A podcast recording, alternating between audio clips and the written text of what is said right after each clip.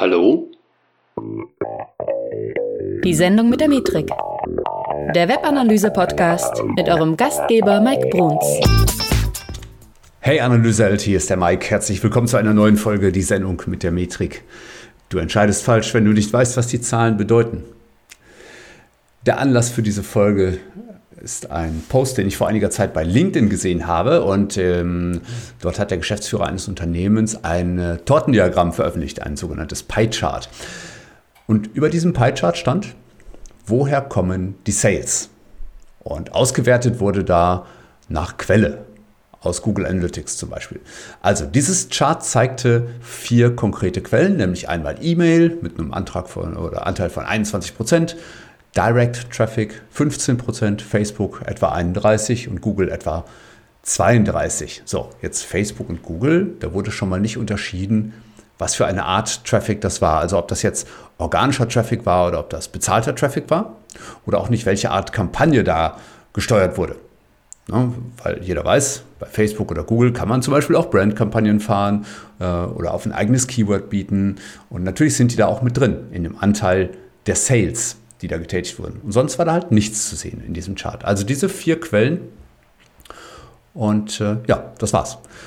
Stand noch nicht mal drin, ob Sales jetzt bedeutet, ob das die Anzahl der Transaktionen oder Umsatz waren. Ich gehe davon aus, dass das die Anzahl der Transaktionen ist.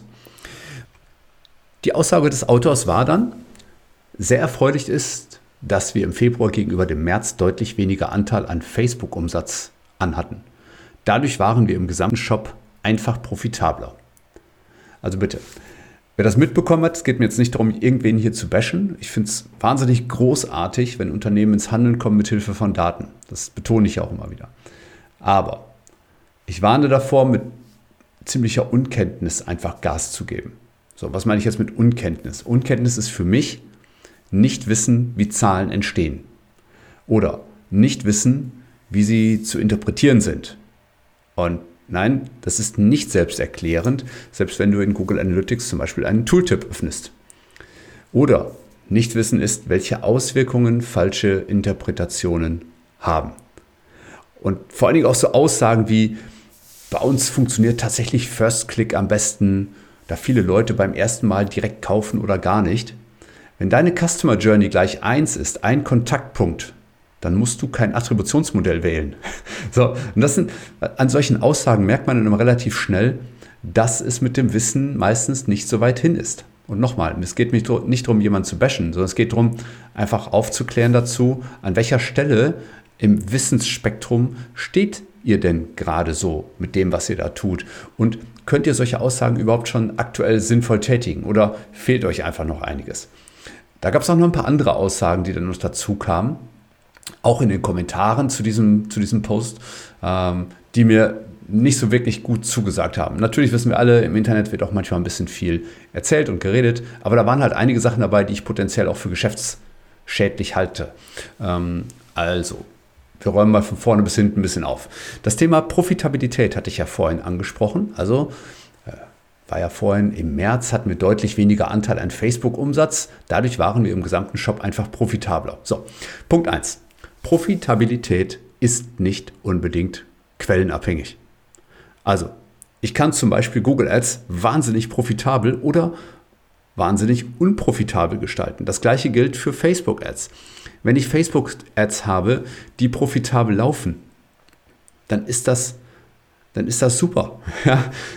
Das heißt doch nicht, dass wenn ich jetzt weniger Facebook Ads habe oder weniger Leute über Facebook Ads kaufen, dass ich deswegen weniger profitabel oder mehr profitabel bin, das hat gar nichts damit zu tun. Ja? Weil solange eine Facebook-Ad profitabel läuft, kannst du die immer laufen lassen im Prinzip. Natürlich gibt es Dinge, die laufen vielleicht noch profitabler. Ja? Aber einfach nur pauschal einen Kanal damit zu bändigen äh, und, und, sagen zu wollen, dass, dass in diesem Kanal nicht profitabel gearbeitet werden kann, äh, das ist einfach Quatsch. Ja? Zweiter Punkt. Ich hatte ja erzählt, das ist ein Pie-Chart, ein Tortendiagramm. Und dort waren halt vier äh, Quellen aufgeschlüsselt. Und die Verteilung von Conversion, die sagt überhaupt gar nichts über Profitabilität aus. Nichts, nichts. Weil nur weil da steht, ich hatte 20% X, 30% Y und 40% davon und 10% davon, heißt das doch nicht, dass einer dieser Kanäle profitabler war als der andere oder überhaupt mehr gebracht hat oder mehr Deckungsbeitrag erzielt hat oder mehr Gewinn am Ende gebracht hat oder mehr Kundenwert oder du kannst dir schon überlegen, was du da, welchen Wert du da jetzt äh, featuren möchtest. Aber Punkt ist einfach, so ein Tortendiagramm kann das einfach nicht äh, übertragen. Der dritte Punkt, so ein Tortendiagramm ignoriert einfach, vor allen Dingen an dieser Stelle, dass Menschen oft nicht nur einen Kontaktpunkt haben, sondern mehrere. Also das komplette Thema Attribution hängt damit dran. Und wenn man jetzt zum Beispiel auf Basis eines solchen Tortendiagramms die Aussage tätigt, ähm, Facebook Ads, wir hatten weniger Facebook Ad Traffic, ähm, die zu Conversion oder der zur Conversion geführt hat. Was wäre jetzt die Folge daraus? Weil darum geht es bei Analytics ja. Was ist jetzt die nächste Handlung, die wir daraus ableiten? Und eine logische Folge eines solchen Satzes wäre, wir schalten die Facebook-Ads ab.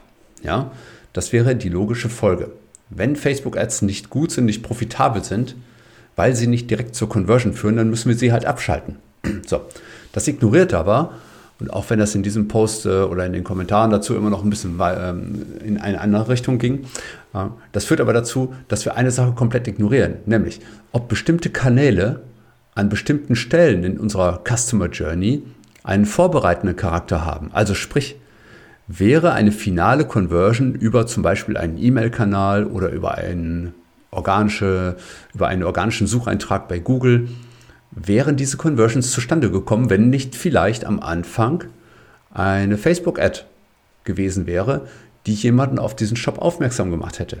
Oder wäre die Conversion später zustande gekommen, wenn nicht irgendwo im, im Laufe der Customer Journey eine Google-Ad den Nutzer nochmal aufgegriffen hätte, via Remarketing zum Beispiel. Und das ist das, was mich einfach stört. Es wird oft viel zu einfach gedacht in diesen Punkten und das führt dann halt leider oftmals zu falschen Rückschlüssen oder zu Hektik im System. Ja, da wird dann gesagt, weil ein Systemwert gerade schwankt, muss sofort alles über den Haufen geworfen werden, ohne dieses Big Picture zu kennen. Und das ist das Ding. Der vierte Punkt ist übrigens, wer mich kennt, Pie-Charts sind einfach für nichts gut. die, kannst du in der Regel für kaum etwas gebrauchen, weil die Aussagekraft oft nicht da ist, weil Kontext unheimlich schwer hergestellt werden kann, zum Beispiel zum Vorzeitraum und so weiter. Weil gerade wenn du mehr als drei Dimensionswerte darstellen möchtest, es auch meistens sehr, sehr, sehr kleinteilig wird auf so einem Pie-Chart. Also es gibt diverse Hindernisse und sagen wir es mal anders, es gibt immer ein besseres Chart als das Pie-Chart, um etwas zu kommunizieren.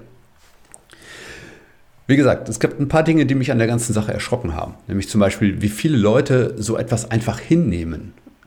Viele Leute, die einfach nur sagen und, und solche Aussagen dann abfeiern. Ja? Ähm, oder die ihrerseits dann wiederum Halbwahrheiten verbreiten. Zum Beispiel äh, im Laufe dieser Kommentare kam sinngemäß noch sowas wie raus wie mehr Direct Traffic ist gut oder hey, das ist ja ein gesunder Mix, ohne irgendwie nähere Zahlen dazu zu haben, wie gut oder schlecht es dem Unternehmen am Ende des Tages mit diesem Mix denn geht. Ja, und ich habe mich einfach gefragt, warum das so ist. Und ich vermute einfach, weil wir das ganze Thema leider nur sehr rudimentär im Ansatz erstmal beherrschen. Ja? Äh, weil es ist halt leider sehr komplex und niemand hat es diesen Leuten wahrscheinlich irgendwann mal erklärt. Grundsätzlich werden dann immer sehr viele Dinge in einen Topf geworfen und dann kommen halt plötzlich einige mit einem Argument herum, das halt irgendwie darum geht, Attributionsmodelle von Facebook und mit einem bestimmten Lookback-Window zu auszustatten, äh, obwohl wir hier über Google Analytics-Daten geredet haben zum Beispiel. Und gibt es dann wiederum Leute, die argumentieren plötzlich, dass man äh, an Direct Traffic ja auch unbedingt etwas ablesen kann, wenn man zwischen Bestandskunden und Neukunden unterscheidet. Ja, aber was denn? No? Äh, es wurde in diesem Thread wurde so oft von äh, Glaube und vermutlich und, und sonstigen Dingen, äh, die man nicht nachweisen kann anhand von Zahlen, äh, gesprochen, das mir ziemlich schwindlig wurde, muss ich ehrlich gestehen. Ja? Äh, und Leute, im Ernst, wie wollt ihr denn sinnvoll für euer Business Dinge entscheiden, wenn ihr diese Zahlen, die euch da diese Tools liefern, und das ist völlig egal, ob das jetzt Google Analytics, Adobe Analytics, meinetwegen auch Facebook Analytics oder Google Ads liefern, wenn ihr nicht versteht, was euch diese Zahlen sagen wenn ihr diese Dinge dann schlussendlich nicht im Griff habt, wenn ihr noch nicht verstanden habt, was es bedeutet, ein Attributionsmodell zu wählen und mit ganz komischen Aussagen dann um die Ecke kommt, dann frage ich mich doch ernsthaft, wie wollt ihr denn damit euer Business steuern? Und wenn man vor allen Dingen weiß, man weiß alles, was es dazu gibt, Aber eigentlich ist man gerade auf diesem sogenannten Mount Stupid. Der eine oder andere weiß ja, was, was meint er mit Mount Stupid? Ähm, googelt einfach mal den Dunning-Kruger-Effekt. Aber wenn ihr jetzt gerade auf diesem Mount Stupid seid, weil ihr gerade irgendwie das Gefühl habt, so jetzt habe ich das Tool komplett geblickt und äh, dann wisst ihr vielleicht zehn Sekunden später, dass ihr gar nichts wusstet. Und das ist halt das Problem. Und das ist das, was es am Ende des Tages auch businessgefährdend macht. Ja, das heißt, es werden, stell dir mal vor, du müsstest morgen über 10 Millionen Euro Invest entscheiden mit dem Wissen, das du jetzt hast. Würdest du es dir zutrauen schon? Natürlich muss man auch mal einen Fehler machen. Ja? Aber am besten machst du Fehler, nachdem du dich mit einem Thema auseinandergesetzt hast und dich zu dem Thema schlau gemacht hast. Und wenn du vor allen Dingen im Vorfeld mal mit Leuten gesprochen hast, die das Thema einfach beherrschen. Und ich verstehe mittlerweile einfach leider nicht mehr, warum so viele vergessen, sich das Wissen irgendwie gefiltert ins Haus zu holen. Ich habe tatsächlich selber Jahre gebraucht, um, um, dieses Wissen aufzubauen, dass ich es habe. Und ehrlich gesagt, ich bin auch nicht der Weisheit letzter Schluss. Wenn, wenn ihr mich auf dieser Dunning-Kruger-Effekt-Skala sehen würdet, ich ehrlich gesagt kann ich, kann, du weißt halt nie, was du nicht weißt. Dazu habe ich auch schon mal eine Folge gemacht, ja. Selbst mir fällt es schwer, irgendwie zu sagen, wie, wie gut bin ich denn? Oder was weiß ich noch nicht? Und das sind halt Dinge, die können wir auch nicht wissen. Ich glaube aber, dass ich mich einfach dadurch, dass ich mich stetig mit diesen Dingen auseinandersetze, natürlich schon weiter bin als jemand, der es vielleicht nur so ganz rudimentär macht. Wie gesagt, es braucht Jahre, um dieses Wissen so aufzubauen. Und vor allem geht es halt nicht nur darum, irgendwie eine Technik zu beherrschen oder einen Tracking-Code zu installieren, sondern eben Business damit zu gestalten. Und gerade weil wir eben so viel Arbeit mit Kunden haben, in denen wir uns die Hörner abgestoßen haben, wissen wir einfach mittlerweile mehr als die allermeisten von euch möglicherweise. Und das ist auch der Grund, weshalb unsere Kunden regelmäßig Kontakt mit uns haben.